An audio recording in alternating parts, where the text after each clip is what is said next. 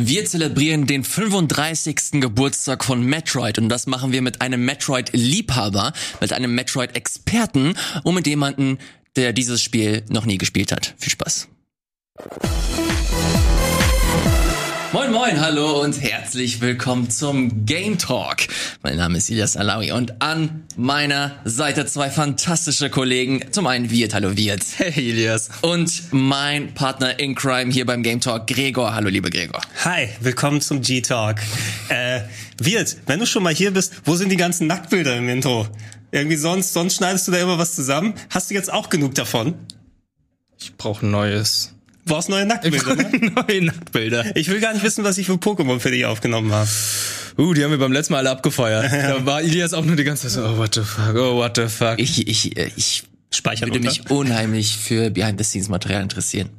Ich muss unbedingt sehen und wissen, was genau da beim Dreh passiert ist, was so deine Ansagen auch waren, so an Gregor, warum er so reagiert hat oder so geactet hat, wie er geactet hat. Das war verrückt. Also ich fand, das war wirklich einfach nur straight up verrückt. Ich weiß nicht, ob ich danke oder tut mir leid sagen soll. Ich- ich ganz weiß es gerade auch Alle nicht. Leute, die jetzt gerade nicht wissen, wo, worüber wir sprechen, äh, guckt euch einfach die letzte Folge des äh, Pokémon äh, Nuzlocke Let's Plays an. Da hat Gregor eine Performance äh, hingelegt, die so auf diesem Sender hier seinesgleichen sucht. Und seinesgleichen sucht auch Metroid. Das ist die äh, einer der größten Videospielreihen überhaupt, was so äh, Videospiele angeht und hat mit Castlevania zusammen quasi ein Genre begründet. Und darüber wollen wir heute sprechen. Äh, die Serie ist 35 Jahre alt geworden und das nehmen wir uns zum Anlass, um ein klein wenig über das Genre an sich zu sprechen. Was äh, macht dieses Genre so besonders? Warum gibt es Menschen, die dieses Genre oder die Spiele immer noch nicht gespielt haben? Und warum sind wir bis heute noch Fans? Darüber werden wir heute ein klein wenig sprechen. Das ist die zweite Hälfte, wie immer beim Game Talk. In der ersten Hälfte, wie sollte es anders sein, sprechen wir über die Spiele, die wir zuletzt gespielt haben. Wir reden über aktuellen Kram und da kommt Wirt ins Spiel. Der hat nämlich Back for Blood gespielt. Das ist das neue Spiel von den Left 4 Dead Machern. Ist quasi der inoffizielle Nachfolger. Du hast es gespielt. Wirt, gib immer deine Eindrücke. Genau, ich habe mir einen Beta-Key geholt, das ist für die Closed Beta. Und die gab's jetzt, glaube ich, nur am Wochenende und auch jetzt Montag noch mal eingeschlossen, also heute, also am Abend wird die ja ausgestellt. Ähm, es ist theoretisch Left 4 Dead. In neu und geile Optik. Also die Gegner sehen tatsächlich genauso aus wie in Left 4 Dead, Das sind zum Teil Ja. sogar die gleichen. Also man hat da tatsächlich diesen dicken Typen, der einen anspuckt. Den haben wir auch Boomer genannt, der hieß natürlich anders. Dann gab's ja noch andere ähm, Zombie-Boss-Gegner, die ähm, ähnliche Fähigkeiten hatten wie Gegner, die wir auch schon bei Left 4 Dead gesehen haben. Also es ist tatsächlich eine eins, es ist eine Kopie, aber irgendwie fühlt es sich viel besser und schneller an, also weil es sieht jetzt aktuell halt besser aus, es spielt sich schneller, also man hat so ein Perk-System, man hat so ein System, wo man halt nach jeder Runde irgendwie eine Karte bekommt, womit man schneller nachladen kann oder äh, mehr Munition trägt oder äh, mehr Leben hat und so weiter.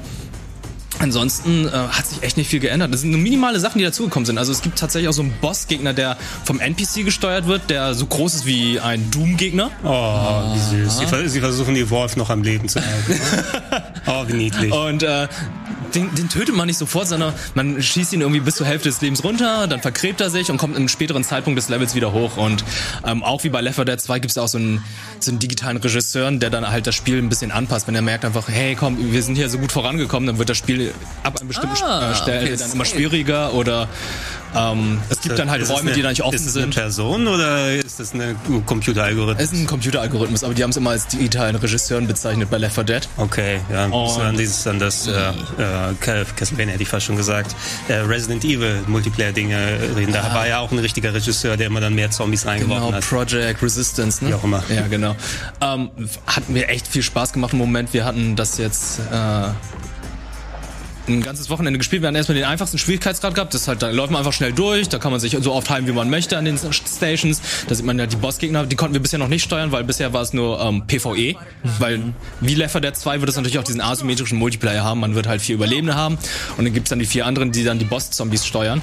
Und von den Boss-Zombies haben wir leider bisher noch nicht so viele gesehen. Also es gibt halt Okay, das ist halt dieser Ogre, der dann so aussieht wie ein ganz großer Doom-Gegner. Es gibt halt den Boomer, den wir gesehen hatten. Es gibt den Typen, der ein bisschen länglicher ist und einen riesen Arm hat, der so wie Bam Bam die ganze Zeit herum. Niemand kennt Bam Bam, also. Nope. Ich kenne Bam Bam. Er kennt Bam Bam nicht. Du kennst Bam Bam nicht? Du Boomer. Du Boomer. Das macht überhaupt keinen Sinn, aber du. Millennial. Du, keine Ahnung. Also, äh, der hat dann so eine riesen Keule als Arm und haut dann die ganze Zeit zu. Es gibt einen Spitter und äh, es fehlen halt noch ein paar Gegner. Also, ich weiß im Moment noch nicht, wie es jetzt mit den Bossgegnern aussieht, weil ich finde, im Moment sind es noch viel zu wenige, aber wir haben ja im Trailer gesehen, da gab es ein paar mehr. Die kommen wahrscheinlich im fertigen Spiel. Nächste Woche ist dann die offene Beta und äh, ich muss sagen, ich freue mich jetzt echt darauf, weil es gab schon so viele Klone, die so ähnlich waren wie Left 4 Dead, aber die waren halt nur so ähnlich und nicht ansatzweise so gut. Und das hier fühlt sich einfach, oh, das ist Left 4 Dead, das ist richtig gut, es fühlt sich gut an und es kommt sogar noch mehr dazu. Wäre es denn noch geiler, wenn da auch Left 4 Dead 3 draufstehen würde, was eigentlich alle Leute gerne haben wollen würden? Ja, aber muss es Nee, sein? muss es nicht. Tatsächlich muss es sein? nicht. Ist, es- ist es nicht das kleine Zünglein an der Waage? Also ich kenne mich überhaupt nicht mit den Spielen aus, ist ja nicht mein Genre unbedingt, also kann ich nicht sagen, was besser oder schlechter ist. Für mich sieht's viel das andere aus. Ich weiß, dass sie mit Evolve jetzt ziemlich auf die Nase gefallen sind.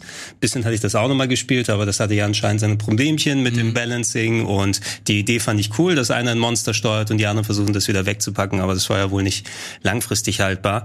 Ähm, ja, rein außenstehend, ähm, ich denke zumindest, wenn da wirklich Left 4 Dead 3 draufstehen könnte, hätte es vielleicht noch mal ein bisschen mehr, ähm, äh, was weiß ich, so, so extra Hype noch mal drum. Ja, Ja, das Absolut, natürlich, klar. Also du hättest da auf jeden Fall ein bisschen mehr ähm, Bam Bam machen können.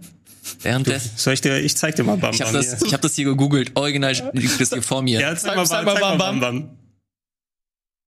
Ich weiß nicht, ob es euch- abgreifen kann. Das Das ist ein thailändischer Rap. genau den meinen wir. Besser wird's nicht. Bam, bam. Besser wird's nicht. Ja, genau den meinen wir. So, liebe Freunde. Ja, das ähm, ist der Bam Bam der heutigen Generation. Äh, man, man hätte auf jeden Fall ein bisschen mehr Lärm machen können, was, äh, was dieses Spiel angeht. Aber es reicht eigentlich schon, dass da steht, dass es von den Machern von Left 4 Dead kommt, weil da hast du schon mindestens die Core-Fans, die seit Ewigkeiten danach äh, lechzen, ein neues Spiel in dieser Reihe zu kriegen. Ähm, und ich glaube, das Wichtigste ist jetzt, dass sie diese Beta ganz gut überstehen. Und da finde ich es cool, dass du jetzt meinst, dass das sich gut anfühlt und dass äh, es Bock macht. Ich, selbst ich habe Left 4 Dead damals gespielt mit, äh, mit Kollegen. Äh, und das hat richtig Bock gemacht, aber irgendwann hat es mich verloren und da komme ich auf meine Frage. Ähm, glaubt ihr, dass solche Spiele heute noch rein mit diesem Koop-Gedanken funktionieren können oder geht ihr davon aus, dass da noch Zusatzinhalte kommen wie Battle Pass, Skins und hast du nicht gesehen?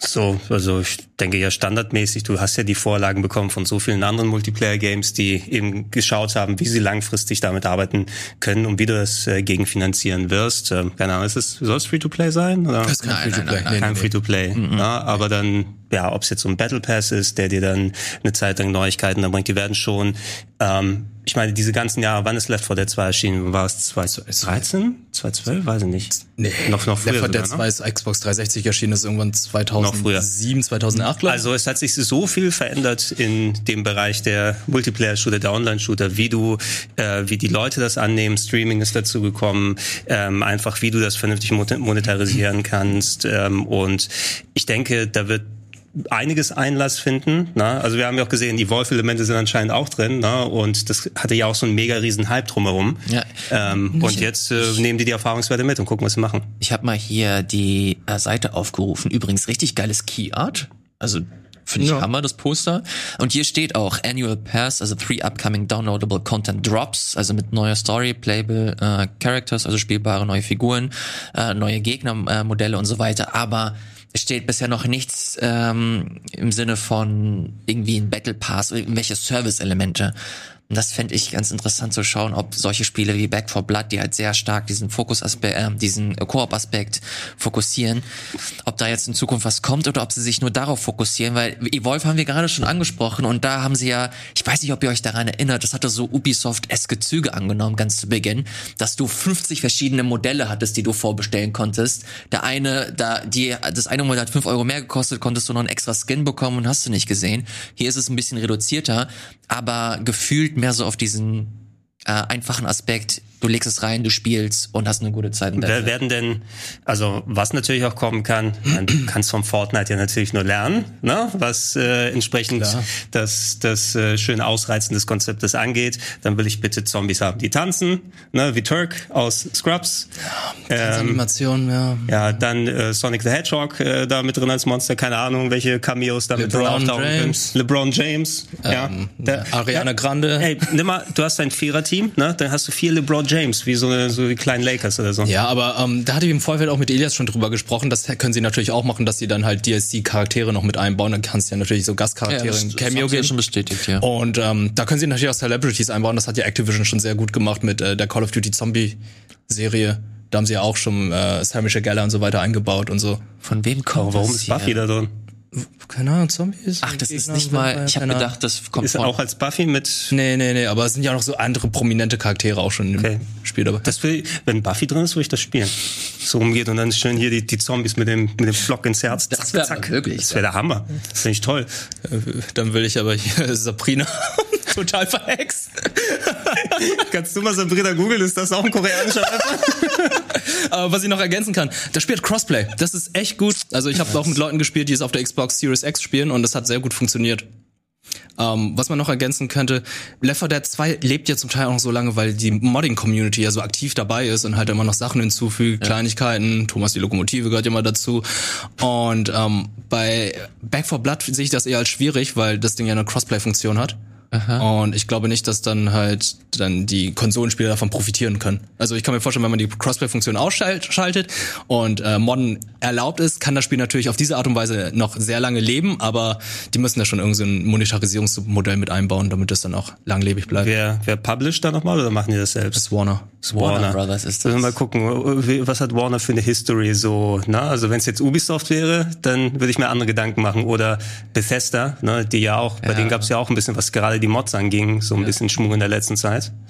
Warner bin ich mir nicht so ganz sicher. Ja, die Ah, hatten ja, ja, ja. Mit Arkham hatten sie ja eigentlich einen relativ guten Track Record, aber da hast du ja auch super viel Zusatzkram. Das müsste gehabt. wahrscheinlich eher so ist wie Mortal Kombat. Wollte ich dann nehmen, sagen. ne? Was ja, auch dann, die hatten ja dann einen richtigen Upgrade-Pass sozusagen. Ja. Was glaubt ihr, wie viele Menschen spielen jetzt gerade in dieser Sekunde auf Steam Left 4 Dead 2? Oh, waren es nicht 100k?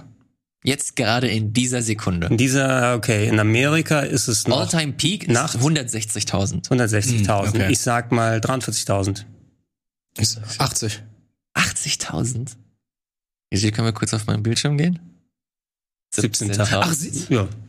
Ach so, Left 4 Dead 2, ich habe Back 4 Blood ge- jetzt gedacht. Nein. Bei, bei Back 4 Blood hatte ich gelesen, dass da irgendwie recht viele am Wochenende das tatsächlich gespielt haben, obwohl es eine Closed Beta war. Okay. Na gut, äh, wir bleiben gespannt. Wann kommt denn die Nummer hier raus? 12. Oktober. 12. Oktober? Sehr gut, okay. Da bin ich mal gespannt. Wie lange geht denn die Beta noch? Ähm, dies soll heute Abend zu Ende sein, aber nächste Woche beginnt die Public Beta. Also diese Woche ging halt nur, wenn man Ah, halt okay. bei Warner angefragt hat oder vorbestellt hat. Mhm. Und nächste Woche soll die dann für alle zugänglich sein. Also Genau, Warner angefragt. Also ihr müsst jetzt nicht bei Warner anfragen. Das ist, glaube ich, der Pressezugang, von dem Wirt hier spricht. Beim Lieblingsstreamer gucken und ich hab Keys für euch. Hier. Ausrufezeichen PogCham. Weißt du, was man bei diesem Ausrufezeichen Bam Bam. Weißt du, was man bei diesem Diego, Twitch ey. so macht? Jeez. Hast du endlich mal deinen Resident Sleeper gepostet? Haben wir einmal gemacht, ja. Ja. Ist, der, ist der nicht längst gestrichen worden? Weil mit dem... Nein, nein, nein, nicht der Ir Resident. irgendjemand haben sie raus... PogChamp. PogChamp haben sie PogChamp rausgenommen. Okay. Da sieht man, wie, wie sehr ich im Twitch-Game drin bin. Ja, ja. Ich bin zu, ich bin zu lange auf YouTube umgesattelt. Ja, da gibt's ja leid. kein PogChamp. Ja, zum Glück. Jetzt machen wir weiter mit einem äh, anderen Spiel, das du gespielt ja, hast. Das ist auch relativ aktuell. Und zwar geht es um Pokémon Snap. Pokémon Oh. Snap an sich ist ja nicht so mega aktuell, aber es gab hier jetzt ein großes Update mit neuen Gebieten, wenn ich Drei neuen. Gebieten und 20 neuen Pokémon. Geil. Wow. Du hast, du hast sogar auf dem Sender reingespielt. Ja, ne? genau, ich habe da ein bisschen reingespielt. Ist nett. Also es gibt halt ähm, zwei neue Gebiete, die sind halt ganz nett, aber es gibt noch so ein anderes Bonusgebiet. Da wird man geschrumpft und äh, ist dann so ein bisschen wie Geil. Liebling, ich habe die Kinder geschrumpft und fährt dann da herum und die Pokémon sind alle riesengroß, die eigentlich ganz klein sind. So Minish Cap mäßig. Ja, genau, und das ist ganz cool, aber Kann man auch gegessen werden von den Pokémon? natürlich Und nicht. dann in ihrem Bauch fotografieren? das wäre sehr interessant. Ja. Was für parasitäre Pokémon dann in einem Was, was ist in einem Glurak drin? Oh, Schigis. oh. Wie hast du mich genannt? Sag mal, Oh, oh. also bist du jetzt wieder gehypt, äh, Elias? Weil ich glaube, ich habe bei dir immer so eine latente Abneigung dem Ah, Spiel nee, gegenüber also es hat, mitbekommen. Also es hat Spaß gemacht, aber es, ich bin am Ende bin ich leider einfach ein bisschen enttäuscht gewesen. Ich habe es nicht mal durchgespielt, Nicht mal äh, durchgespielt. muss ich zugeben, ja. Ja, ich habe es durchgespielt, aber ich habe jetzt auch nicht von allen Pokémon die Fotos gemacht. Ich habe jetzt alle Tracks freigeschaltet und so. Hier sehen wir gerade die neuen Maps. Welche Pokémon dazu gekommen sind. Anton ist neu dazu. Es sieht Anton, halt auch ja. echt gut aus einfach. Das muss man echt sagen. Es ist schon cool. Also es macht halt Spaß, Boah. da herumzufahren und sich die Pokémon anzuschauen, wie sie in der Umgebung agieren Alter, oder mit dir agieren. Es ist also. Boah. Da du es ja auch schon länger gespielt hast, wird, ich habe so ein bisschen gezockt, ich kenne ja die alte Version noch, die habe ich aber auch erst Jahre später dann äh, erlebt. Ist so eine Sache, die das originale Pokémon Snap nicht ausgemacht hat, eher, dass es es hatte quasi diesen ja, Neuheitsfaktor, falls drum, kannst Pokémon fotografieren, aber es war auch schön kurz und knackig, dass du sozusagen dein Pokédex voll machen kannst innerhalb von ein paar Tagen durch. Ich hatte jetzt hier bei meinem Anspielen von der neuen Snap-Version ein bisschen das Gefühl, das wird sehr Fleißarbeitmäßig. Ne? Fahr x-fach durch das gleiche Gebiet, mach nochmal, da gab es ja die verschiedenen Kategorien, dann musst du das Pokémon nochmal anders aufnehmen und nochmal von vorne losfahren und das hat mich schon so ein bisschen abgeschreckt, überhaupt da richtig einzusteigen. Findest du? Weil für mich hat es dann noch ein bisschen mehr motiviert, weil du kannst dann das Pokémon in verschiedenen Ereignissen, also ähm, Momenten dann erwischen und hast dann neue, neue Motive. Bei dem alten war es halt tatsächlich so, du hast einfach nur fotografiert, fotografiert, mhm. fotografiert und so lang fotografiert, bis du dann wieder neue Maps freigeschaltet hast und das hast du ja in wie viel Stunden? Dreieinhalb Stunden durchgespielt. Ach, shit. Und das ging super schnell. Und Ja, hier ist es halt auf Sender durchgespielt. Genau, und hier ist es halt so, ja, du musst halt mehrmals ran, aber du siehst dann auch immer wieder was Neues und erlebst auch was Neues im Gegensatz zu dem alten Pokémon Snap, was mir dann auch sehr gut Ja, gefallen hat. aber ich muss Gregor ein bisschen recht geben. Ich habe das, wie lange habe ich es gespielt? Zwölf Stunden oder so. das ist echt viel. Ja, äh, ich glaube, ich bin auch fast durch. Mir fehlt echt nicht äh, viel. Und ich äh, am Anfang, weil ich bin ich so komplett auf deiner Seite, es hat richtig Bock gemacht. Ähm, äh, durch mehrmals durch diese Gebiete zu gehen, weil du weißt, okay, du, immer wieder hast du Variationen, du hast neue Pokémon, neue Posen, ähm, aber später machen sie das ein bisschen zu viel. Du musst diese einzelnen Gebiete stellenweise so fünf, sechs Mal machen, wenn du gut bist.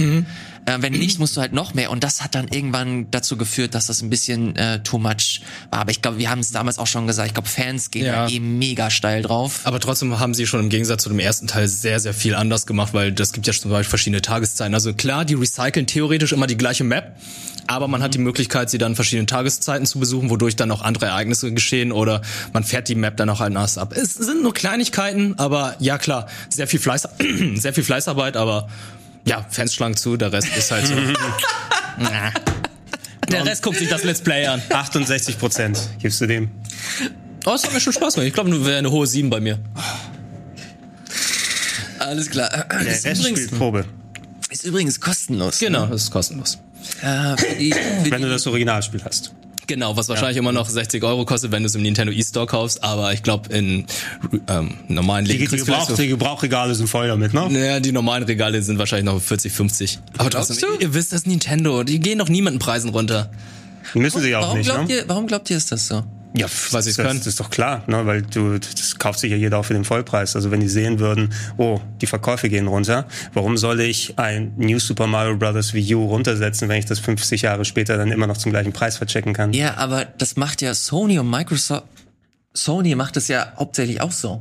Die, die verkaufen ja auch alles im Vollpreis. Also wenn ein neues, keine Ahnung. Das- Aber Sony, Sony, Uncharted- Sony zumindest benutzt ja auch, die haben ja auch ihre Services zu promoten und äh, ballern dann irgendwann, okay, dann ist es nach einem Jahr im PS Plus drin. Oder ich meine, so ein Horizon, wann es rauskommt, 2017 am Anfang, Ja. ne? eineinhalb Jahre später oder sowas. Also Dann hast du es für 30 bekommen. 30 für 30 für 10 und so weiter. Das wird, Ja. das wird enormst runtergesetzt. Sony benutzt das ähnlich wie Microsoft sowieso das mit dem Game Pass macht. Für die sind die Spiele dann quasi die Werbewirksamkeit da. Nintendo weiß genau, die müssen diese Grenze nicht überschreiten. Und wenn sich jemand ein neues, eine Switch kauft, ne, die haben eben diese Garantie, weil sie das aus Erfahrungswerten mit haben, da wird sich jemand das Mario Kart kaufen, das neue Super Mario Jump'n'Run, das Zelda sich dazu holen, das Metroid und so weiter. Und solche Sachen ziehen dann eben. Aber warum ist das bei, bei, bei Sony ist es doch auch so? Wenn du dir eine Playstation holst, dann kann man sich doch eigentlich sicher sein, dass man sich The Last of Us holt, dann holt man sich God of War, dann holt man sich Uncharted. Wenn du äh, wenn du etwas äh, Indie-Liebhaber bist oder für die für die Perlen äh, Bock hast, dann gehst du auf Shadow of the Colossus, vielleicht mal ein Gravity Rush oder so. Ja, Sony hat sich nie exklusiv gemacht eben. Na, wie schon gesagt, Sony können sich nicht dann zurückhalten, um andere Sachen zu pushen, dann Rabatte und alles zu geben. Na, bei Nintendo hatten sie das konsequent gemacht. Das ist maximal, da gab es ihre Classic-Serien, wo die Dinge irgendwie Jahre später dann mit schlechten Verpackungen dann nochmal nachkaufen konntest, zumindest günstiger. Ähm, wenn Sony genauso sparsam sozusagen umgegangen wäre und gesagt hätte, hey, die einzige Möglichkeit, God of War zu spielen, ist, wenn du es dir zum Vollpreis dann nochmal kaufst Ja. oder für 5 Euro runtergesetzt, dann hätte das, dann wäre das ein anderer Schnack. Ne? Ich weiß nicht, ob es die gleiche Wirkung wie bei Nintendo hätte, aber das, das Kind ist in den Brunnen gefallen. Ja, Da. ich ich fänd's spannend. Für wen glaubt ihr, lohnt es sich mehr? für Sony, die ihre Spiele auch stellenweise für 30, 20 Euro zur Verfügung stellen oder für Nintendo, die ihre Spiele nie unter 60, 50 Euro äh, packen oder so gut wie nie? Was schätzt ihr? Nein, die Verkaufszahlen, da kannst du auch gerne gleich jetzt. Ähm, ich würde fast eher Nintendo sagen, weil die Stückzahlen, Nintendo verkauft ja auch immer noch mehr als Sony mit ihren Games, selbst wenn die die Dinger runtergesetzt haben. Ähm, du hast ja wirklich diese Dreiteilung, ne? Microsoft ist mittlerweile scheißegal, wir ballern alles in den Game Pass, ne? wir möchten damit kein Geld verdienen, wir möchten den Game Pass pushen. Also kannst Und damit verdienen sie Geld. damit verdienen sie Geld, aber dadurch ist die einzelne Wertigkeit eines Spieles eben nicht so auf einem gleichen Niveau wie bei einem exklusiven Sony-Spiel oder einem exklusiven Nintendo-Spiel. Und Sony geht eben diesen Mittelweg. Ne? Wenn sie nicht irgendwann mal diese ganzen Sachen hätten pushen wollen, die hätten vielleicht einen ähnlichen Grad wie Nintendo erreichen können. Nintendo hat das seit 30 plus Jahren eben konsequent durchgezogen, ne, seit der Nintendo-Zeit, wie sowas funktioniert hat und haben anscheinend keinen äh, Grund, das groß zu ändern. Vor allem, weil die ja auch, ich meine, Nintendo ist noch, ist am stärksten als Hardware-Entwickler auch Spieleentwickler auf der eigenen Plattform. Ne? Sony bringt zwar auch viele Sachen unter einem eigenen Label raus, aber es ist nicht so enorm verbunden wie Nintendo mit Nintendo-Spielen. Das hattest du bei Sega vielleicht früher, ne? weil Sega hatte auch fast exklusiv eine Zeit lang nur ihre Spiele auf Sega-Plattformen rausgebracht ähm, und das dadurch versucht zu pushen. Äh, bei Nintendo ist es eine gelernte Sache und wenn das heute noch funktioniert, dann äh, ich würde mich als Kunde freuen, wenn ich dann mal ein Breath of the Wild für einen Zehner mitnehmen kann. Na? Sehr gut. Aber, aber Nintendo weiß, dass ich auch, selbst wenn ich kein Breath of the Wild mir jetzt gekauft hatte, würde ich immer noch meine 50, 60 Euro für ausgeben. Ich äh, habe hier gerade mal nachgeguckt. Horizon Zero Dawn Complete Edition mit DLC und allem drum und dran. Ähm, bei GameStop jetzt zum Beispiel 18 Euro. Es war, es war gebraucht. und äh, vor ein paar Monaten war es ja auch kostenlos in diesem Wir verschenken Games ja, zum Beispiel. ja, also sie haben es auch für für ihre Promotion für null ausgegeben. Breath of the Wild 54 Euro. Und das ist Ist es ist es der später- Gebrauchpreis? Kannst du mal raufgehen? Ist es Nee, nee, das ist der Amazon-Preis. Genau, was für wie viel gehen die Gebrauchten hier? Los, sind das 10 Euro weniger? Vielleicht noch 30 weniger? Irgendwo, ne? Mal gucken. Äh, Gibt's hier irgendwo, kann, kann man überhaupt Gebrauchte kaufen von Nintendo? Da war ja auch nochmal zwischen Amazon und Nintendo, die hatten ja auch nochmal Schmuck. Ne? Du hast recht. Ob das überhaupt geht. Da muss man schon auf Ebay und andere Sachen ausweichen. Äh, ich, weiß, ich weiß, ich hatte für, für Skyward Sword nochmal geschaut, ne? weil du hast ja zumindest ein paar Generationen später ja dieses, dieses Runtergehen des Preises. Nintendo bot hier, bietet ja Skyward Sword im Wii U Shop für 20 Euro an. No, die Wii-Version. Also kriegst du es für 20 Euro offiziell von dem Spiel, weil anscheinend auch so viele dann existiert haben. Da war so der Gebrauchpreis zwischen 10 und 15 Euro zum Beispiel. Legend of Zelda Rebuy 49,99 Euro.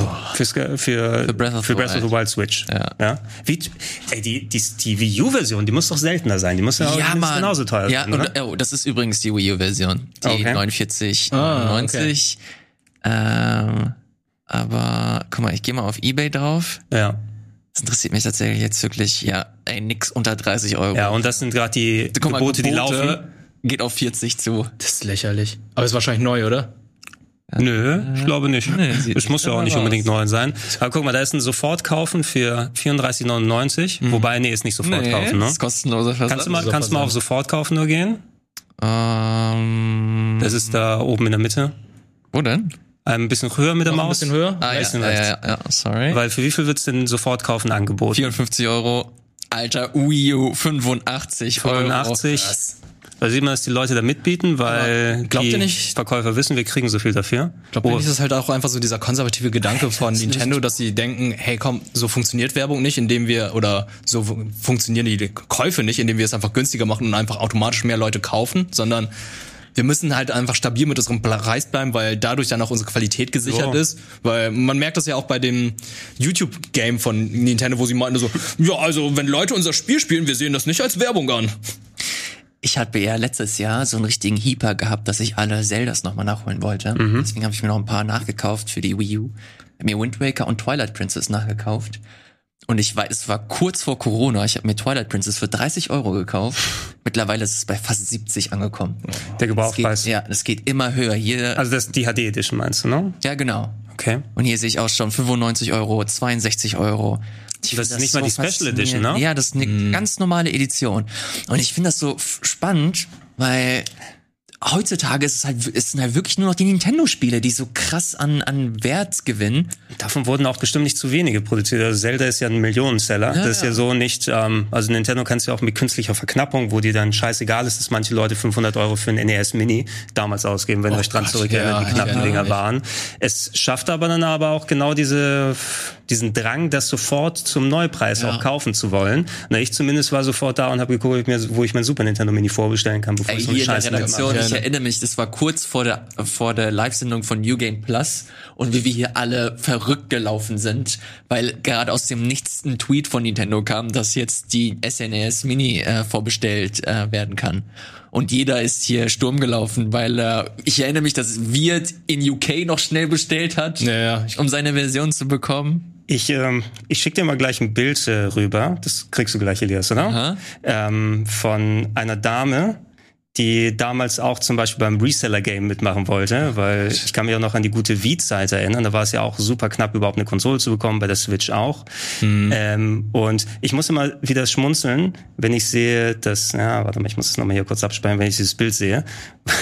Ich finde, das so ein bisschen symptomatisch dafür. Manche Leute wollen dann auch an dem Game sozusagen mit teilnehmen. Aber es klappt nicht immer. Wo haben wir es denn? Okay, ich schick's am besten direkt schick- in die Regie, dann können Sie das äh, sofort Okay, ja, einbinden. mach das mal. Ich guck mal. Guck mal kurz nach Metal Gear Solid Twin Snakes, weil ich kann mich daran erinnern, ich habe damals die Wii mir gekauft. Oh, Ja, mega teuer. mega Und teuer. Mit der Wii habe ich mir tatsächlich das Spiel dann auch geholt für 55 Euro bei eBay. Twin Snakes ist äh, ein relativ guter. Wow, ja. 80 Euro mindestens. 100 Euro Sofortkauf. 109. Nee, ja, doch, 109 Froh, Sofortkauf. froh, wohl dem, der das Spiel noch daheim hat. Oh ne? yeah, ich bin so froh, dass ich es noch hab. Was ist, was ist so euer teuerster Schatz, den ihr zu Hause noch habt? Von Videospiel her? Ja. Schwierig. Euer Also, teuerster Gaming-Schatz.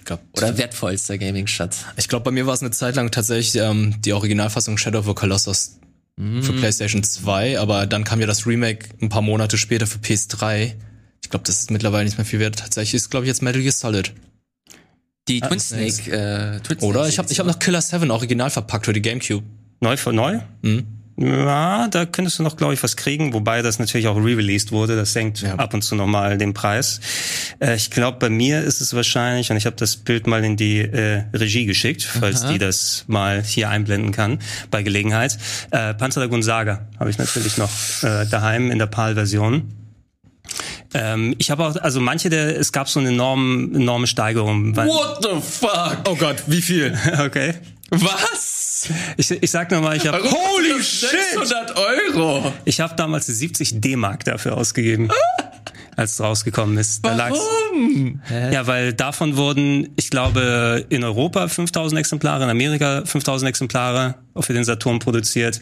Und das ist das Einzige, was verfügbar ist. Keine Re-Releases. Sega soll den Code äh, verloren haben, also den Quellcode, Ja, um das nochmal neu abzudaten. Und es ist natürlich der Kultfaktor nochmal mit dazu. Ne? Ähm, und selbst manche andere Spiele, die ich nochmal daheim habe, die man damals eben neu im Laden gekauft hat oder gebraucht, ähm, sowas wie Earthbound wurde hier irgendwann mal nachgeschmissen. Mhm. Na? Also wenn es jetzt die ganzen Re-Releases nicht gäbe. Ich habe meins damals auch für Super Nintendo für 50 Euro oder so gekauft, aber nur das Modul und den Spieleberater. Krass. Ähm, und es, es, es, ist enorm gestiegen. Äh, was, was wurde zuletzt nochmal jetzt hier für zwei Millionen verkauft? New, Mario Sup- 64. Nee, es, es, äh, es Mario wurde, Brothers 3? Nee, das normale Mario Brothers hat jetzt den doppelten Preis erzielt. Zwei Millionen statt einer.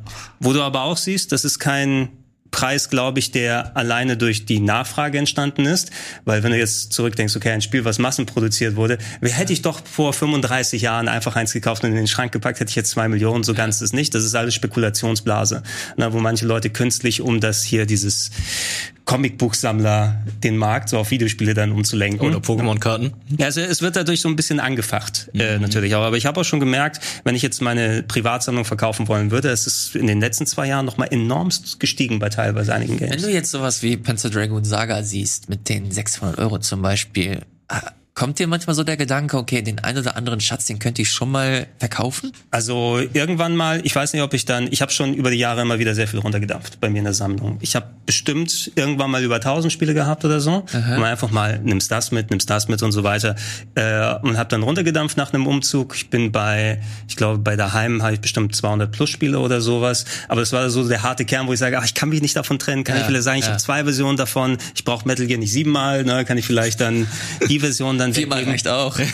Ähm, Also ich kann mir vorstellen, dass ich irgendwann meine Sammlung einfach, weil mittlerweile so viel digital erhältlich ist, ne, ähm, auch äh, runterdampfen kann. Stell dir mal vor, es gibt keine, es gibt keine Emulatoren oder ROMs oder sowas für viele Leute, wo du sowas dann auch so nacherleben kannst einfach oder Re-Releases, die Remaster, Remakes, über die wir uns alle aufregen. Wenn es das nicht gäbe, sondern wenn du Earthbound spielen wollen würdest, müsstest du dir das Modul kaufen. Ne, mit einem originalen Super Nintendo und einem Röhrenfernseher oder sowas. Das würde noch enormer abgehen und explodieren. Ich bin ganz froh darüber, dass wir so viele Neuauflagen haben.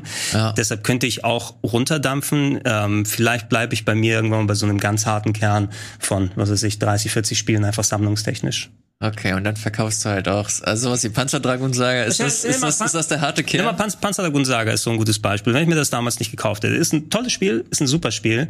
Rainer müsste zocken, das ist jetzt keine 600 Euro wert. Ne? Was du aber sagen kannst, wenn du keine Möglichkeit hättest oder dann in dem Bereich mit Downloads und ROMs und dem anderen dann hingehen möchtest, ähm, dieses Ding wird wertstabil bleiben. Ne? Wenn ich also ein Panzerdragon Saga spielen möchte, kann ich sagen, ich investiere diese 600 Euro, kaufe es, spiele es und verkaufe es wahrscheinlich in einem halben Jahr für 700 Euro weiter, weil das ja alles gerade so steigt. Also in der Theorie, wenn du es rein zocken wollen würdest, ist es fast schon ein Verlustgeschäft, wenn man keine 600 Euro für Panzerdragon Saga ausgibt. Wie das äh, steigt gerade mit den Preisen. Was ist aktuell das teuerste Spiel, das man sich kaufen kann? Boah, das sind manche. Man muss gucken, inwiefern du äh, wirklich in diesen Hardcore-Sammlermarkt mit reingehst, ne? Weil sowas, da waren ja immer diese Nintendo World Championships, ganz weit Ja, oben. ja, ja, diese Spezialmodule, die fest, die hergestellt wurden, da waren, glaube ich, kleine spielbare Versionen von Tetris, Red Racer und irgendeinem anderen Game nochmal drin, dieses Fußmattenspiel, glaube ich. Ähm, und weil da es so wenige davon gegeben hat, das war mal irgendwann im Bereich von 10.000 plus Euro oder so. Das kann sich alles natürlich nochmal gewandelt haben. Plus du hast jetzt eben diese ganzen Grading Companies, die dann gucken, ah, okay, das packen wir nochmal in der Plastikschale, da ist der Rand kurz angeknackst, also ist eine halbe Million weniger wert. Ja. Ähm, das macht das nochmal wieder alles komplett kaputt. Na, ich, ähm, Früher bin ich oft auf Gebrauchtmärkten daneben gewesen. Ne? Nicht so klassisch Jahrmarkt. Wir hatten in Hamburg ja die Videospieltauschbörse. ähm, das da war noch einmal. Ende der 90er, Anfang der 2000er.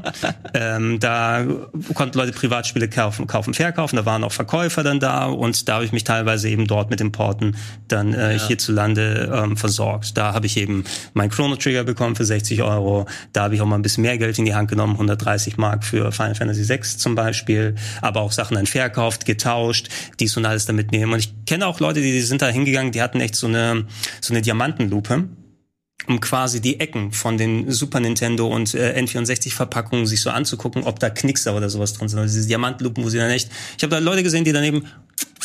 Ah, okay. Nee, da gebe ich einen Zehner weniger für.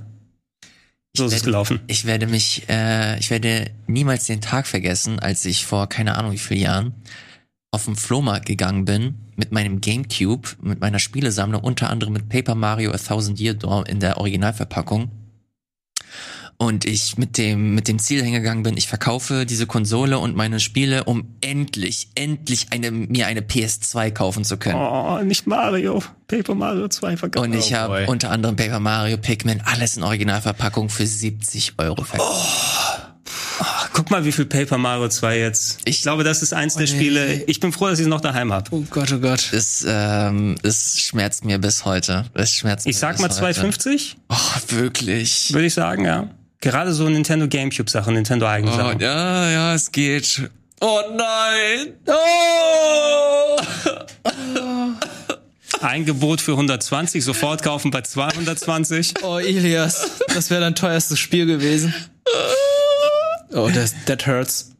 Ich habe ich hab auch noch Fire Emblem für den Gamecube. Oh Gott, das ist auch absurd viel wert. Ja. Oder Skies of Arcadia, guck mal da nach. Ein Kumpel hat's direkt vor meinen Augen für 15 Euro verkauft. Uh, ja, da habe ich die, die äh, Gamecube-Version. Dreamcast hatte ich verkauft, nachdem ich die Gamecube-Version mir geholt habe.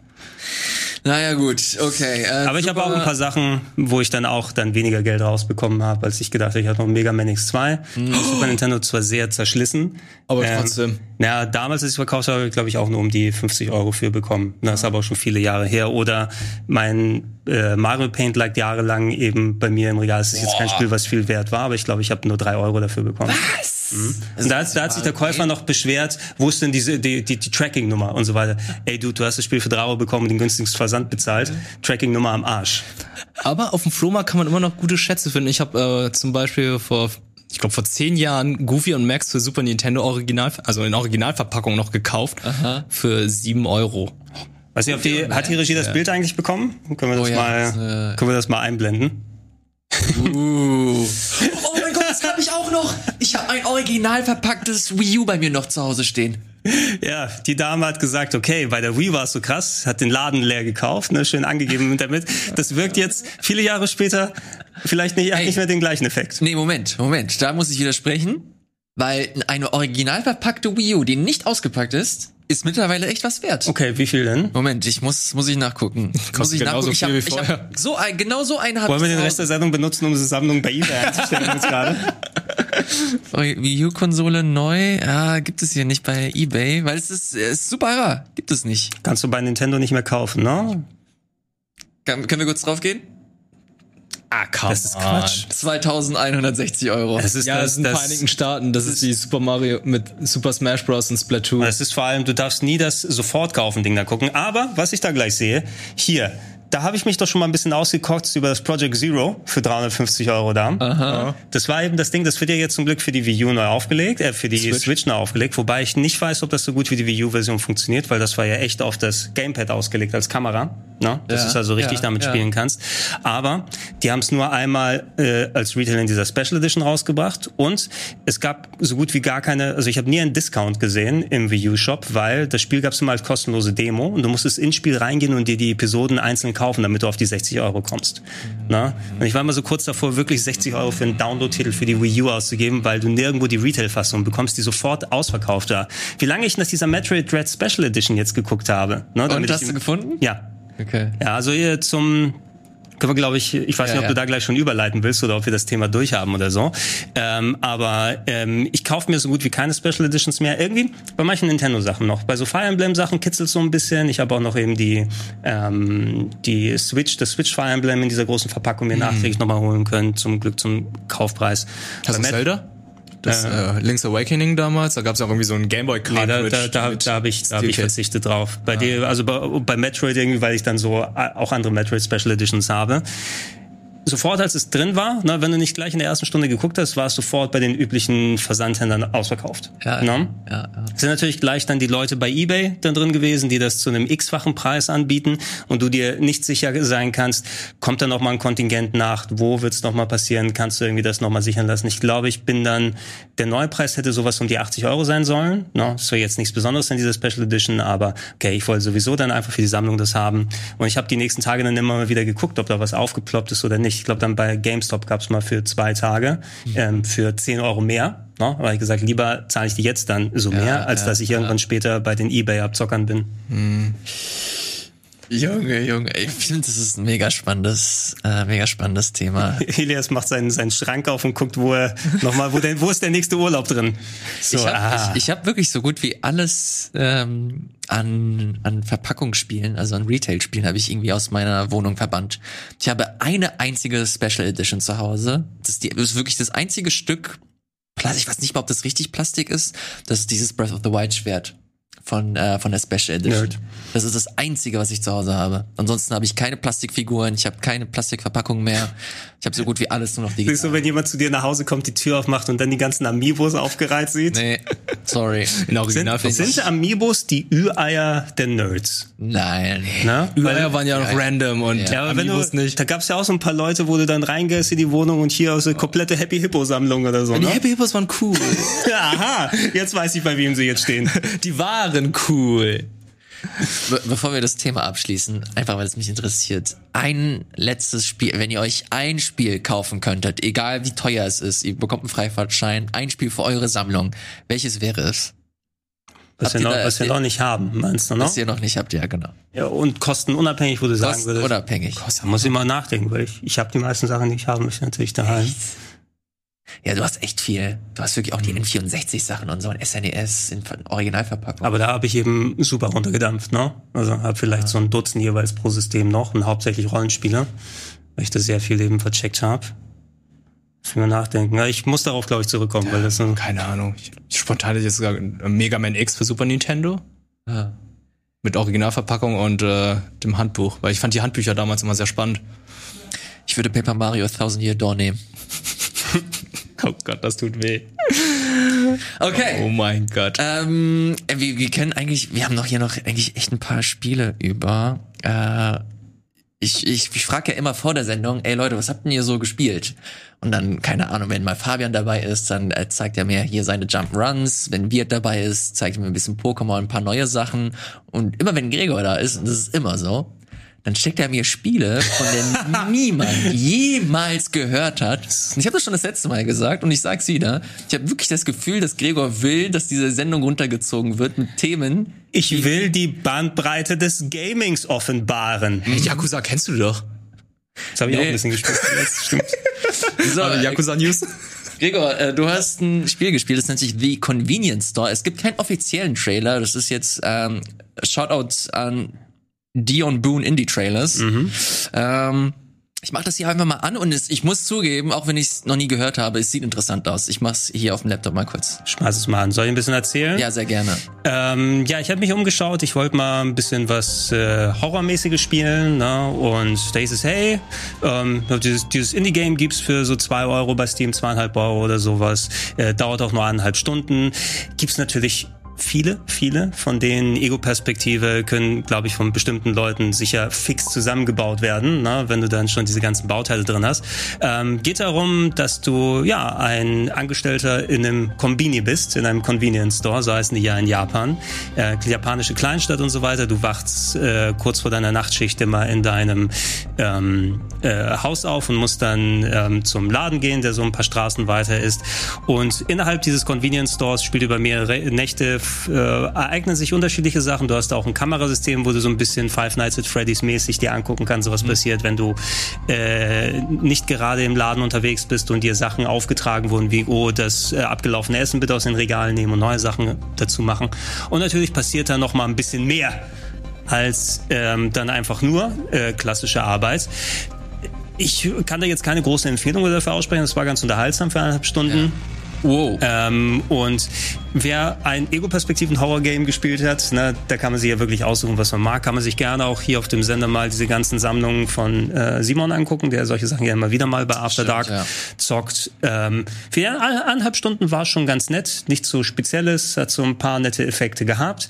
Ähm, und ich fand das Setting einfach interessant, Ja. ne, um mal zu sehen, was die dann daraus anstellen. Man darf aber jetzt nicht erwarten, dass es jetzt der absolute kleine Geheimtipp ist, den Mhm. jeder jetzt hier spielen muss. Ähm, wenn ihr welche habt, die ihr empfehlen könnt, gerne auch äh, alternativ unten in die Comments gerne. mal rein. Auf jeden Fall. Ich weiß ja nicht, wie es euch ging, aber ich habe ja diese Convenience Stores in Japan habe ich geliebt. Ich meine, Immer was, was, jeden Abend so, was, was bist du denn für, für einer? Bist, bist du ein 7-Eleven oder ein Lawson? Oder wie ist der Äh, ich, andere war, nochmal? ich war richtig großer Lawson-Dude. ich habe mir immer das Egg-Sandwich, äh, Mhm. jeden Morgen habe ich mir das geholt, obwohl das höchstwahrscheinlich komplett chemisch ist und äh, 10% nat äh, natürliche Zutaten genutzt wurden.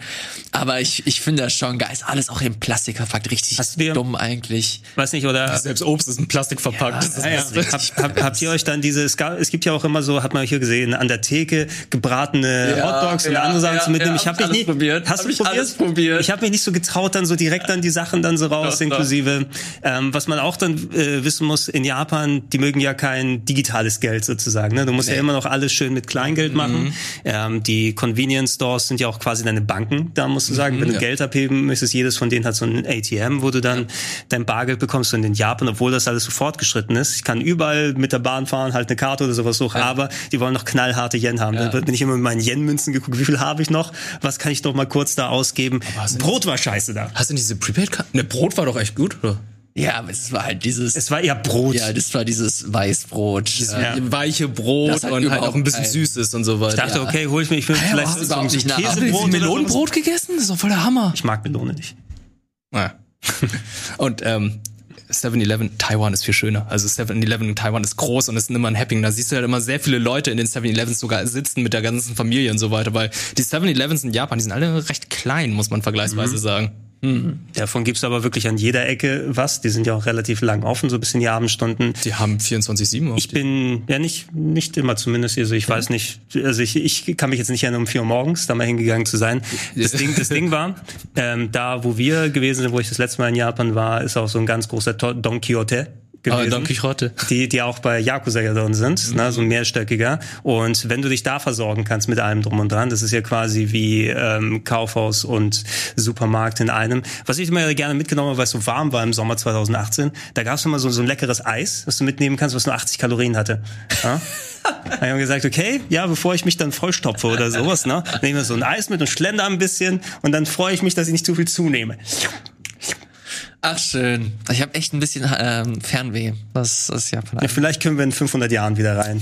Oder wir müssen Olympioniken sein, hätten wir es vorher geschafft. So äh, ist das nämlich. Äh, wir machen weiter mit einem Wollen wir, wollen wir kurz kurzen mal... Spot. Ja. Ähm, machen eine kleine Pause und sind dann wieder zurück mit dem Thema des heutigen Tages. Und zwar geht es rund um Metroid und den 35. Geburtstag. Bis gleich.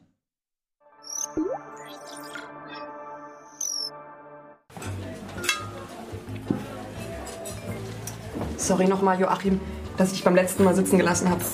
Kein Problem, ich sitze gern. Ich hätte dich beim ersten Mal nicht fragen dürfen, wo du versichert bist. Ey, ich habe jetzt den vollen Durchblick. Danke nochmal für den Tipp mit Clark. Aber fällt dir gar nichts an mir auf? Warst du beim Friseur? Nee. Neues Hemd. Keine Ahnung. Na, was habe ich denn offensichtlich? Sieht man das nicht? Ich weiß es nicht, sag schon. Zeit, Anneliese. Offensichtlich habe ich jede Menge Zeit. Die Clark-App managt meine Versicherung, ich muss mich um gar nichts mehr kümmern und dadurch habe ich endlich mehr Zeit. Zeit genug, um mich mit einer Frau zu treffen, die meine Gaming-Skills nicht zu schätzen weiß, nur um ihr dann zu sagen, lebe wohl, holde Maid. Oder wie wir Gamer sagen würden, GG.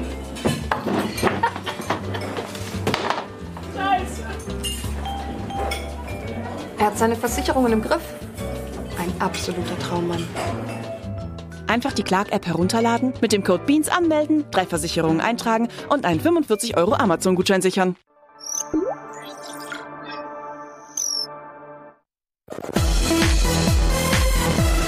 Hallo und herzlich willkommen zurück hier zum G-Talk wird Gregor und ich. Wir sind hier am Start und wollen jetzt ein klein wenig ähm, Happy Birthday singen für Metroid. Wollen wir singen? Nee, du weißt, das wird dann sofort geclaimed, ne? Ist Ah ja, so? was, was, was Ja. ist der rechtefreie Happy Birthday Song? Es gibt doch einen, ne, was du als Alternative singen kannst, was nicht so geclaimed wird. Äh, die von Stevie Wonder. Ja. ja, irgendwie. Happy Birthday to you. Happy Birthday. Muss man so wackeln Stevie. Da knackt aber einiges. Ja, Happy Birthday Metroid, geil. Happy Birthday äh, Metroid 35 Jahre. Da war ich, äh, 6. August, oder? No? ja, ja, war ich nicht mal ein Gedanke. ähm, Dito. Ich habe auch nicht an euch gedacht. Ne? Damals. Sechs- 86 war ich 8. Äh, Gregor, erzähl mal ganz kurz. Aus dem Jahr 86. Oh, was war Erzähl denn? mal ganz kurz. Hast Tschernobyl. du, wann, wann, äh, du bist, du bist derjenige, der am nächsten einfach dran ist. Hast, hast du Metroid damals zu Beginn mitbekommen? Ich glaube eher nicht, wahrscheinlich eher später dann, oder? Mm, Also ich muss sagen, Metroid war mir schon ein Begriff, weil mein bester Kumpel hatte einen NES. Ne? Ähm, ich weiß jetzt nicht, ob er Metroid selbst hatte oder ob wir das äh, im Kaufhaus gespielt haben. Wir haben damals ja viel, also die Zeit nach der Schule, wenn du in die Kaufhäuser gegangen bist, da hatten die ja diese Spielstationen aufgebaut. Gibt's wahrscheinlich heutzutage immer noch in einem gewissen Maße, wenn es überhaupt noch Kaufhäuser gibt, in die man reingehen kann. Ähm, aber es war eine gute Quelle, wenn du mal irgendein Spiel oder ein System nicht gehabt hast, um dann mal zu zocken. Ne? Und da bist du durch die verschiedenen ha Kaufhäuser hier in Hamburg zumindest bin ich dann gegangen, mal da, mal da. Die einen hat mal ein Mega Drive aufgebaut, mal ein Master System, mal ein NES und alles. Gameboy Station, da gibt's ja auch die großen Plastikgebilde, die man mittlerweile auch bei eBay sich holen kann. Ähm, ich meine, Metroid dann auch außerhalb der Zeitschriften und der Nintendo Club Magazine zumindest mal gesehen zu haben, vielleicht sogar beim Kumpel gespielt zu haben. Das erste, was ich richtige gezockt habe, war Super Metroid. Was ich mir dann auch ein paar Jahre später selber geholt habe, also nicht direkt zum Launch, weil da kann ich mich noch an den Test in der Videogames-Zeitschrift erinnern. Die haben gesagt, ja, ist ein richtig gutes Spiel, kriegt so 80 Prozent oder so. Ne? Dann denkst du, ja, 80 Prozent ist okay, ne? Ist ein richtig, richtig gut für so ein Nintendo-Game. So Sidescroller, sieht auch gut aus und so weiter.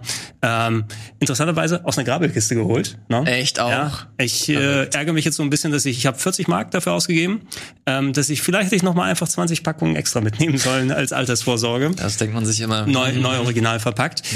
Ähm, und ich habe das dann Mitte der 90er, so ein oder zwei Jahre nach dem Release dann selber gespielt und mich ähm, dann richtig verschossen ins Spiel. Mhm. Es richtig viel Spaß gemacht hat, gerade Super Metroid. Ich meine, das ist ja ein Spiel, was auch äh, nicht umsonst in allen Ehren gehalten wird. So ist ja mal ein bisschen bei manchen Spielen so eine Legendenbildung, die sich über Jahre entwickelt. Ah, dieses perfekte Game, Ocarina of Time. Ja. Über Breath of the Wild lasse ich nichts kommen. Super Metroid, Symphony of the Night und solche Sachen, wenn wir auch gleich drüber sprechen. Das Ding ist, bei Super Metroid, das ist eines der Spiele, was so auch den Hype, dem Hype auch gerecht wird. Ne? Wo du auch, nachdem du das, das erste Mal gespielt hast, Jahre dann später merkst, ey scheiße, was das Leveldesign angeht, wie die Steuerung funktioniert, wie die Gegner platziert sind, das ist eigentlich so, so ein Game Design 101. Ne? Mhm. So hat ein Action-Adventure zu funktionieren, ein Metroid-Spiel, ein Metroidvania und äh, nicht umsonst ist es auch die Blaupause eben für so viele Spiele geworden und für Castlevania, dass sie auch ihre komplette Serie daraufhin umgemünzt haben. Mhm. Wir, du bist jetzt jemand, der äh, noch nicht so wirklich Metroid oh, äh, Erfahrung oder generell Metroidvania Erfahrung hat ist das ein Genre, das dich speziell nicht interessiert? Äh, ich weiß nämlich, du hast ein paar Versuche gehabt mit ein paar Spielen, aber die haben dich nie so wirklich bekommen. Was glaubst du, warum, woran liegt das? Ähm, bei mir liegt es, glaube ich, daran, dass mein Freundeskreis gar keinen von dem Metroid hatte. Also ich denke jetzt wieder zurück, so Kindergarten, Grundschulzeit, das ist halt, ich bin überwiegend durch das N64 halt Gamer geworden, weil ähm, mhm. bin ein bisschen jünger und auf dem N64 gab's dann halt keine kein Metroid. Ja, leider. Ne? Auf dem Gameboy war es halt so, da hatten wir alles Mögliche von Spiele gehabt, aber keiner in meinem Freundeskreis hatte Metroid gehabt. Und jetzt kommt's wieder, hass mich dafür. Jetzt rate mal, wo ich zum ersten Mal Samus gesehen habe. Smash Brothers. Beim Nintendo Club? Äh, nee. Super Smash Bros. Bei Super Smash. Ich habe Captain N fast gesagt, aber. Captain N gab's Samus, glaube ich, gar nicht. Ja, da gab's, da gab's äh, Simon, Simon Belmont. Simon Be und, und Mother, Mother Brain. Mother Brain war da und die Aubergine aus Kid Icarus. Ja, stimmt. Und äh, King Hippo. King Hippo, stimmt. King Hippo. Punch Out Represent. Ja. Ähm, das war so mal, da habe ich zum ersten Mal Super Metroid gesehen, beziehungsweise äh, Samus, ich so, Samus, keine Ahnung, es ist genauso wie Nas, wer ist Nas? Samus. keine Ahnung. Und ähm, irgendwann kam ja Metroid Prime raus und da habe ich das dann zum ersten Mal bei den RTL 2 News gesehen, wo sie es vorgestellt haben und meinte so, oh, Ego-Perspektive und hier Visor, ne, wäscht sich dann auch hier ab, sobald man hier angeschossen wird und Splatter abbekommt. Ich so, oh ja, ist ein geiles Spiel, aber ich habe keine äh, Gamecube gehabt. Also das ist halt der Grund, weshalb ich nie Metroid-Spiele gespielt habe, weil ich einfach die Plattform dazu nicht hatte. Das ist aber auch interessant, Metroid Prime. Übrigens, Shoutout an IGN, das sind die einzigen, die noch den äh, Ursprungstrailer in vernünftiger ja, Qualität Der Trilogy-Trailer ist es aber. Ja. Der, also das Spiel habe ich bei mir zu Hause liegen, weil Ede irgendwann das Spiel hier in die Redaktion gelegt hat und meinte so, ja, brauche ich nicht. ja, hat ja auch halt durchgespielt hier auf dem Sender, glaube ich, ne? Was, was hast du damals äh, da, darüber gedacht, Gregor, als du das das erste Mal gesehen hast? Ich erinnere mich. Prime ist sensationell. Ja, aber als ich das erste Mal Prime gesehen habe, dachte ich, was zum Teufel machen sie mit diesen wunderschönen Pixel 2D Grafiken. Jetzt haben sie hier daraus einen nächsten Shooter gemacht. Das war ja. mein erster Gedanke. Also mein erster Gedanke war es nicht, weil ich meine, selbst zu der damaligen Zeit, 2002 ist rausgekommen, ähm, da war ich natürlich auch schon im Internet unterwegs, habe meine Webseiten gehabt, alles drum und dran ist natürlich vollkommen informiert, was darum angeht. Und das mag eine erste Reaktion gewesen sein, als ich über das Konzept gehört habe, dass jetzt ein westliches Team dran sitzt, die jetzt ein Spiel, eine Serie, die wirklich auch perfekt in 2D, also für mich im Kopf so nur funktionieren kann, mhm. darauf umlegt. Das Ding ist, ähm, ich habe es mir natürlich importiert aus den USA, mir das anzugucken. Ich ah, glaube, ja. die Geschichte habe ich auch anderswo nochmal erzählt. Es ist angekommen ähm, direkt in den Tagen, wo wir umgezogen sind damals. Ähm, und ich weiß, dass ich in der neuen Wohnung dann angekommen bin und das erste, was ich gemacht habe, neben dem Fernseher aufbauen, war den Gamecube und Metroid dann Echt? aufbauen. Und bevor ich irgendwas ausgepackt habe, habe ich glaube ich drei Tage lang nur Metroid gespielt in der nicht Geil, aber das sind so die geilsten Gaming-Momente. Ähm, aber bei Metroid Prime ist das Tolle, dass all die Unkenrufe und oh, jetzt wird ein Ego-Shooter draus, Ego-Perspektive, wie, wie ist denn das? Das ist ja das Geile, dass dieses Spiel alles komplett aushebelt. Ne? Ah. Ähm, du musst keine Shooter-Skills haben, du hast das Lock-on-System, ähm, du hast äh, für Sprunganlagen eine Hilfe, dass die Kamera leicht nach unten und so weiter geht. Es sah sensationell für die damalige Zeit aus. Auch wenn der Trailer hier so ein bisschen äh, natürlich Artefakte oder sowas hat, selbst ein Spiel, was heutzutage nicht so schlecht gealtert ist. Das war eine grafische Bombe, mhm. einfach. Und die 3D-Welt hat das Metroidvania-Konzept durch das aufwendige Leveldesign noch komplexer werden lassen. Ne? Und das war so ein richtiges Spiel. Es gibt so eine Sache, die ich bei Metroid Prime so ein bisschen monieren würde, wäre diese Suche nach den Chozo-Artefakten am Oh, Ende. ja. So ein bisschen wie die Triforce-Suche Ja, ja. bei Wind Waker. Mit dem Scan, ne? So, so ein bisschen, ja, das Scannen kannst du so oder so auch machen. Du musst kurz vor Ende, jetzt lauf nochmal durch die ganze Welt und sammel diese Artefakte ein, die du dann nochmal neu finden musst, um das Spiel beenden zu können. Äh, war so eine unnötige Fleißaufgabe. Ansonsten aber hat's mich geplättet, wie geil das ist. Ähm, Metroid hat ja ein, ich würde ja schon fast sagen, eine, eine verwandte Serie mit Castlevania. Ich habe mal hier den Retro-Club mit Symphony of the Night angemacht. weil Was es auch kein, sonst. Weil es kein vernünftiges Material zu Symphony of the Night Gibt's gibt. keins? Ähm, aber der Retro-Club, der kann äh, versorgen. Und Symph äh, Symphony of the Night hat ja dafür gesorgt, mit dafür gesorgt, dass aus der Metroid-Reihe eine Metroid, ein Metroidvania-Genre entstanden ist. Was, was äh, gl- äh, glaubt ihr, war das, ähm, was für einen krassen Stellenwert hatte Symphony of the Night für die Videospielzeit damals? Ja, bei Symphony ist der Unterschied, also äh, Symphony ist ganz eindeutig auf dem Metroid-Prinzip dann gefußt, wie das funktioniert. Ne? Statt dass du ein halbwegs lineares äh, Jump'n'Run hast, ähm, wobei es in den Jahren vorher bei Castlevania äh, ich glaube, ich muss den Sound mal ausmachen, sonst rede ich über mich selbst drüber. sonst werde ich hier irritiert. Alles gut. Ähm, also Castlevania hat die Jahre vorher dann als Action Jump'n'Run funktioniert. Es hatte auch so ein paar Geheimnisse, die du erkunden kannst, äh, Wege, die sich aufspalten, verschiedene Charaktere, die du nehmen kannst und so weiter. Aber es war recht linear. Das hier war eindeutig das Metroid-Konzept eben, ne? dass du die äh, erkundbares, erkundbare Schloss hattest mit Items, die du nehmen kannst, die deine Fähigkeiten verändern und so weiter. Das Ding, was Castlevania Symphony of the Night nochmal herausragend gemacht hat, außer Technik, Story, Musik ist fantastisch und alles drum und dran. Ähm, das RPG-System war sehr stark. Das gibt es zum Beispiel nicht bei Metroid. Und ich finde, das ist auch so ein Merkmal, dass es, ähm, warum sich dieses Genre Metroidvania ähm, dann genannt hat, ne? weil du eben nicht nur Metroid hattest, sondern eben die Elemente, die durch Symphony of the Night dazugekommen sind, dass du eine größere Varianz drin haben kannst und nicht nur stur, es darf nur Items geben und dann kannst du damit höher springen und so weiter, sondern dass da auch viel mehr gemacht werden kann und dass es auch als Rollenspiel genauso gut funktioniert. Die verschiedenen Builds, die unterschiedlichen Waffen, die du haben kannst, verschiedene Angriffsmöglichkeiten, die Familias, die mit dir herumfliegen und so weiter. Ähm, Castlevania hat eine andere Farbe dazu gebracht und es war so gut und einflussreich. Ich glaube, dass viele Leute eben, weil Castlevania auch diesen Weg weitergegangen ist, diese beiden Games, weil die nah dran gewesen sind, die Serien mittlerweile miteinander verschmolzen hat. Ne?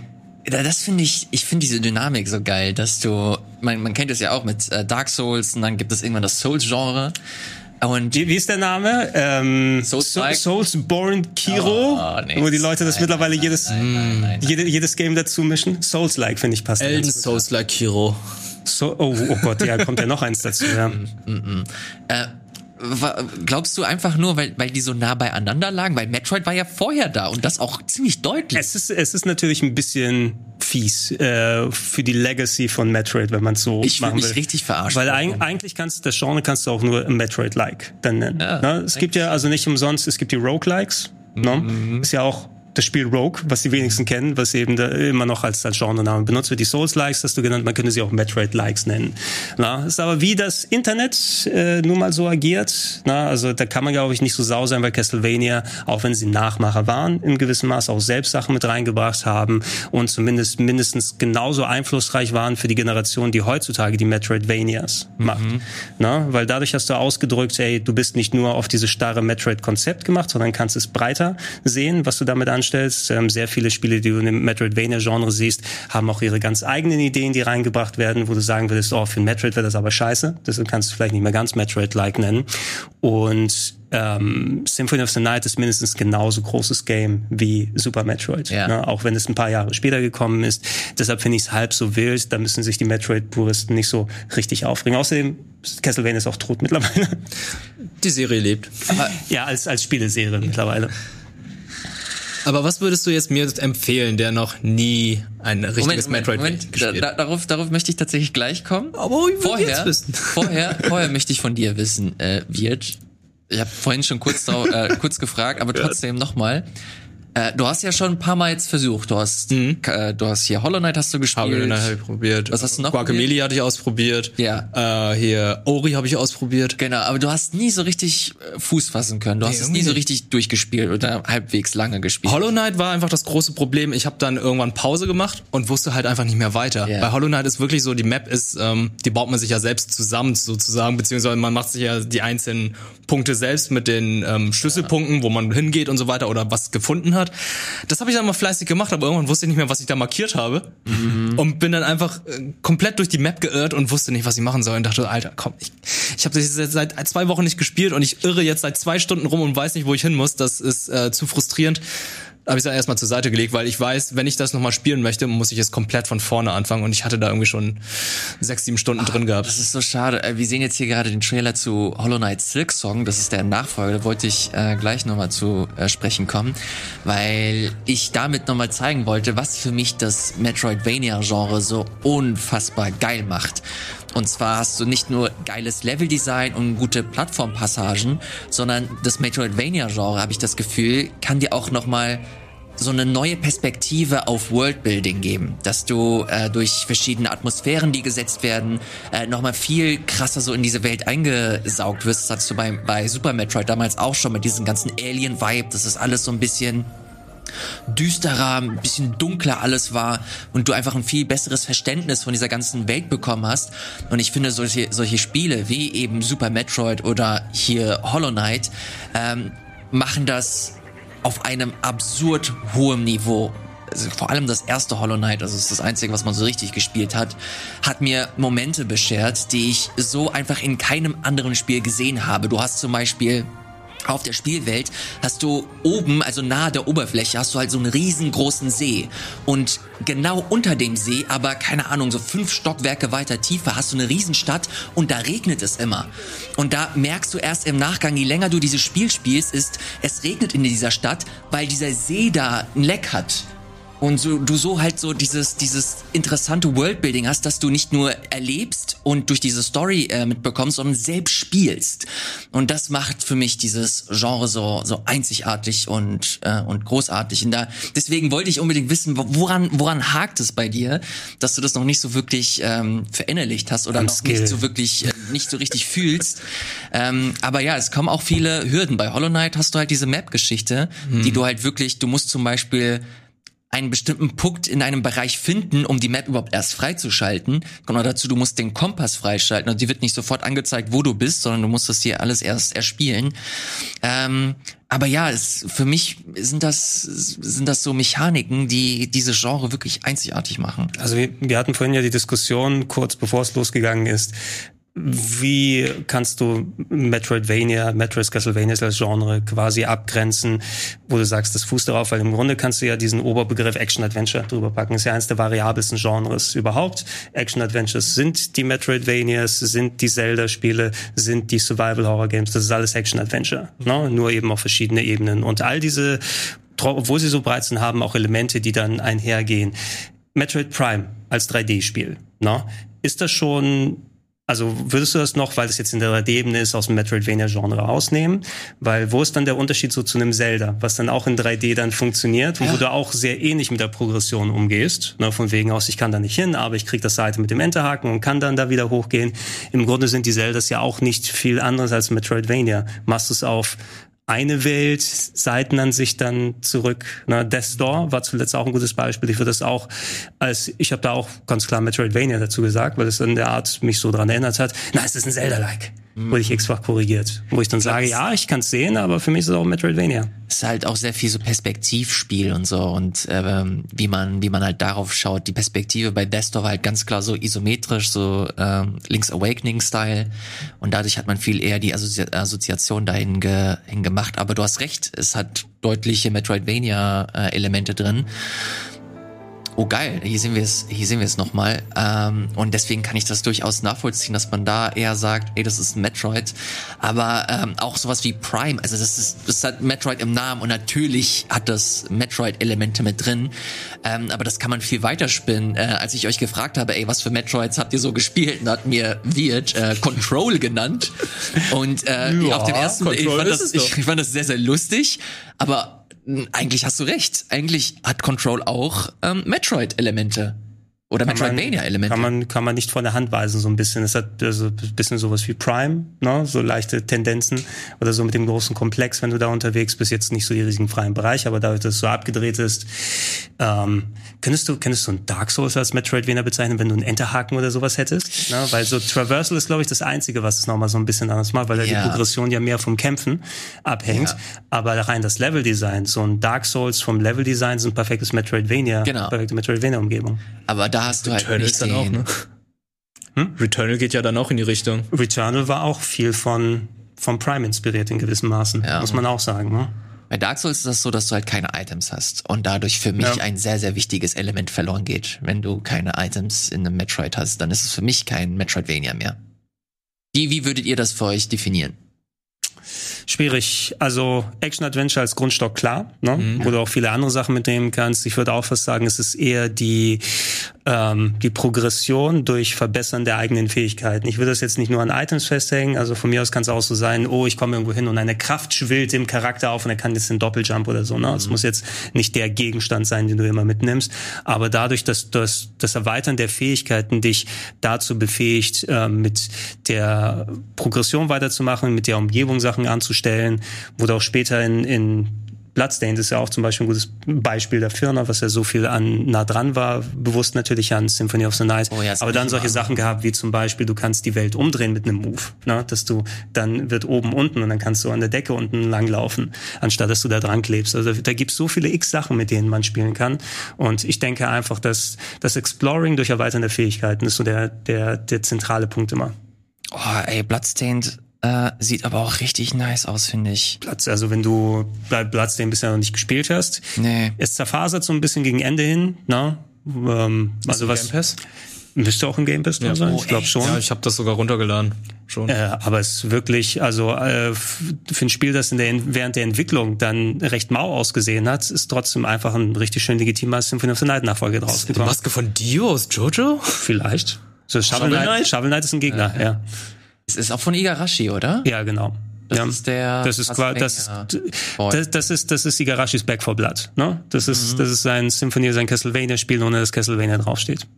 Oh ja, da habe ich, hab ich Bock drauf. Das will ich irgendwann Musst du mal machen. nachholen. Schöner Randomizer mit drinnen auch.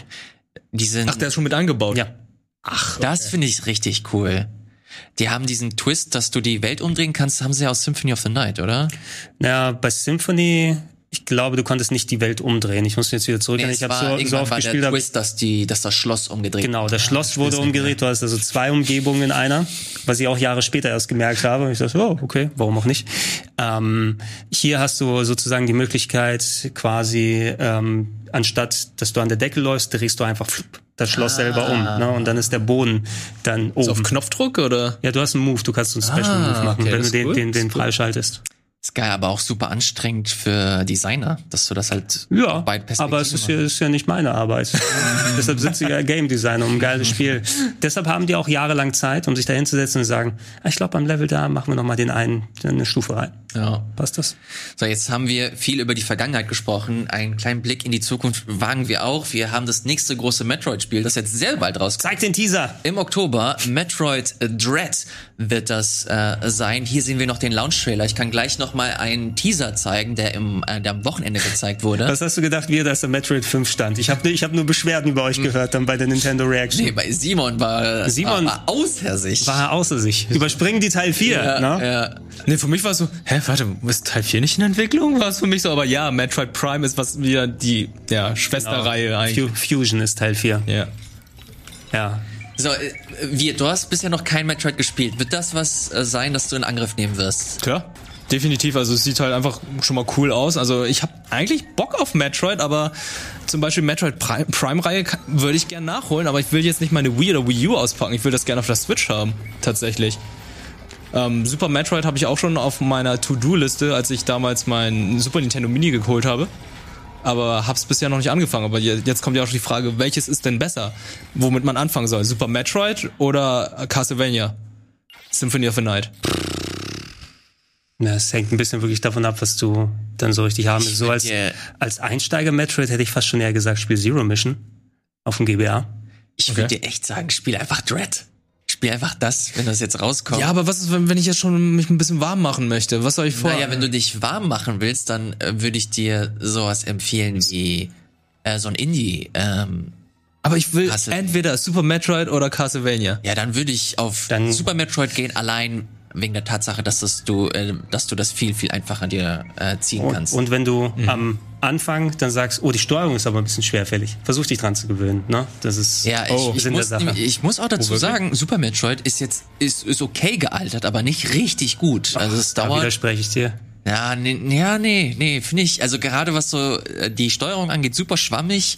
Double Jump, extrem, nee, nicht Double Jump, sondern Wall Jumps, Walljumps sind knifflig. richtig eklig. Ich, ich kann es verstehen, aber ich finde, das ist gerade so eine, so ein bisschen eine Steuerung, wenn du mit der arbeitest, kannst du die wirklich auch super präzise dann anwenden, weil du vor allem auch so viele Moves drin hast, die du machen kannst.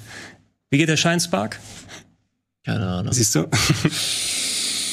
Ich spiele Super Metroid. Okay. Ja. Also du hast es in deinem Si- Pass drin. Symphony ist auch geil. Gibt's auch Ja, auf das der ist auch gut, 360. Ja, Bloodstained habe ich jetzt gesehen. Das Ja, finde ich, Bla spiel Bloodstained vielleicht. das fand ich ganz was cool mit dem hier Leveldesign, dass man hier flippen kann. Wenn du das im Game Pass hast, ey, ohne Scheiß spiel das.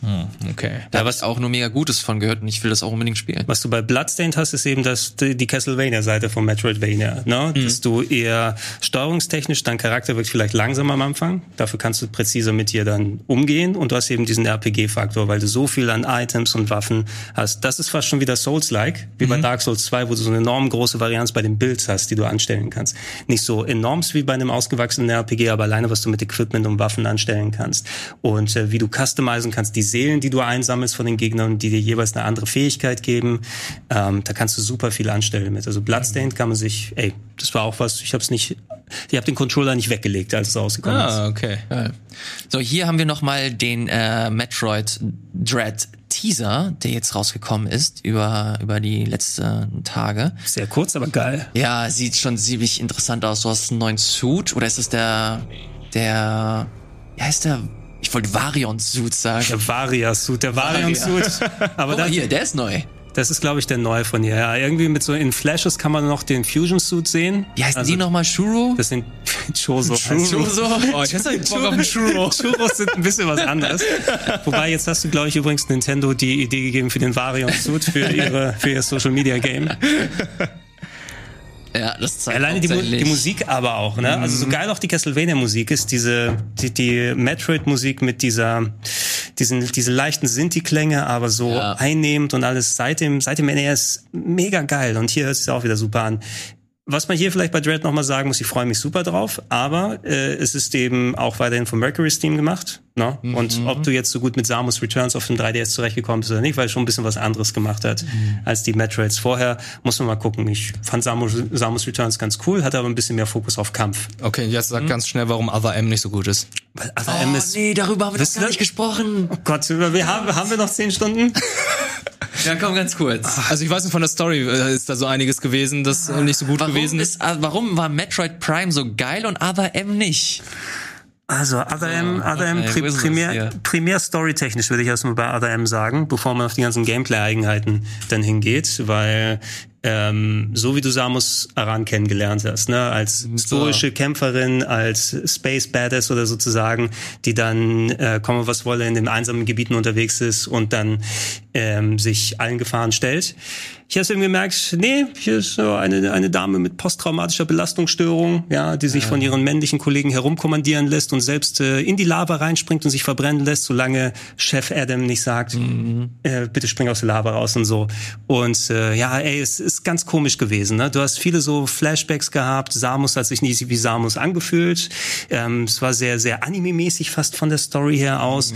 Und gameplay-technisch war es so ein ganz komischer Mix. Das Leveldesign, hatte ich das Gefühl, war nicht ganz so auf der Höhe. Du musstest forciert mit Steuerkreuz spielen, ähm, mit der Wiimote umgedreht, ähm, anstatt mit Analogstick. Ähm, und musstest aber zwischendurch für gewisse Geschichten mit der Wiimote auf den Fernseher halten, um dann Sachen zu zeigen, was auch so ein komischer Mischmasch gewesen ist. Und irgendwie, ich habe es zuletzt noch mal für eine Stunde für äh, die Arbeit an meinem Buch noch mal reingespielt und Vielleicht werde ich es irgendwann noch mal re-exploren nach so vielen Jahren, um mal zu sehen, äh, ob vielleicht es nicht doch besser gealtert ist. Aber innerhalb dieser ersten Stunde hat sich auch dann gleich alles, ist alles zutage gekommen, was alles, was mir an Metroid Prime Spaß macht, war hier nicht so vorhanden. Ist da nicht auch die hanebüchene Story mit äh, Mother Brain dabei gewesen? Alles. Wo man dann... The Baby! Der Baby. Was war da mit Mother Brain? Ich glaube, da sieht man Mother Brain, bevor sie Zu Mother Brain zu Mother Brain wird, also als Wissenschaftlerin. Oh, okay. Neuer, neuer Fetisch? Eigentlich, eigentlich interessant. Äh, Guckt Mother Brain Captain End. Jetzt keine Lust mehr. Ja, also eh, vi- ja, vielleicht, okay. vielleicht äh, habe ich in ein paar Jahren wieder die Energie, es nochmal zu machen, aber ich weiß, dass ich damals recht enttäuscht zurückgeblieben bin. Und ähm, man hat ja auch gesehen, dass wir jahrelang später nichts mehr bekommen haben zu Metroid. Ne? Ja.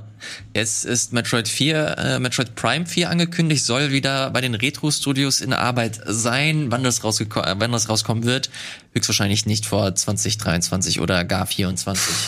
Vielleicht sogar noch später. Ey, aber finde ich, Switch finde ich vollkommen OLED Ordnung. 2. Sollen sich Zeit lassen und Auf der Switch ein? Spiel machen. OLED 2. So, OLED 2. Ja. Jetzt äh, sind wir tatsächlich schon am Ende angekommen, sehe ich. Äh, vielen Dank, lieber Wirt und vielen Dank, Gregor, dass äh, ihr hier noch mit mir gemeinsam Metroid zelebriert habt und ein klein wenig auch über äh, die Preispolitik von Spielen gesprochen habt. Das fand ich irgendwie ganz interessant. Wenn ihr das auch interessant fand, dann schreibt das sehr, sehr gerne in die Kommentare. Vor allem eure Meinung. Warum ist eurer Meinung nach Nintendo oder warum sind Nintendo-Spiele so teuer und warum ist das Metroidvania-Genre so ikonisch heute und warum gibt es super viele Spiele gerade im Indie-Bereich? Schreibt das sehr, sehr gerne in die Kommentare. Bleibt uns wohl, liked, teilt und schaut dieses Video. Wir sehen uns nächste Woche wieder. Bis bald.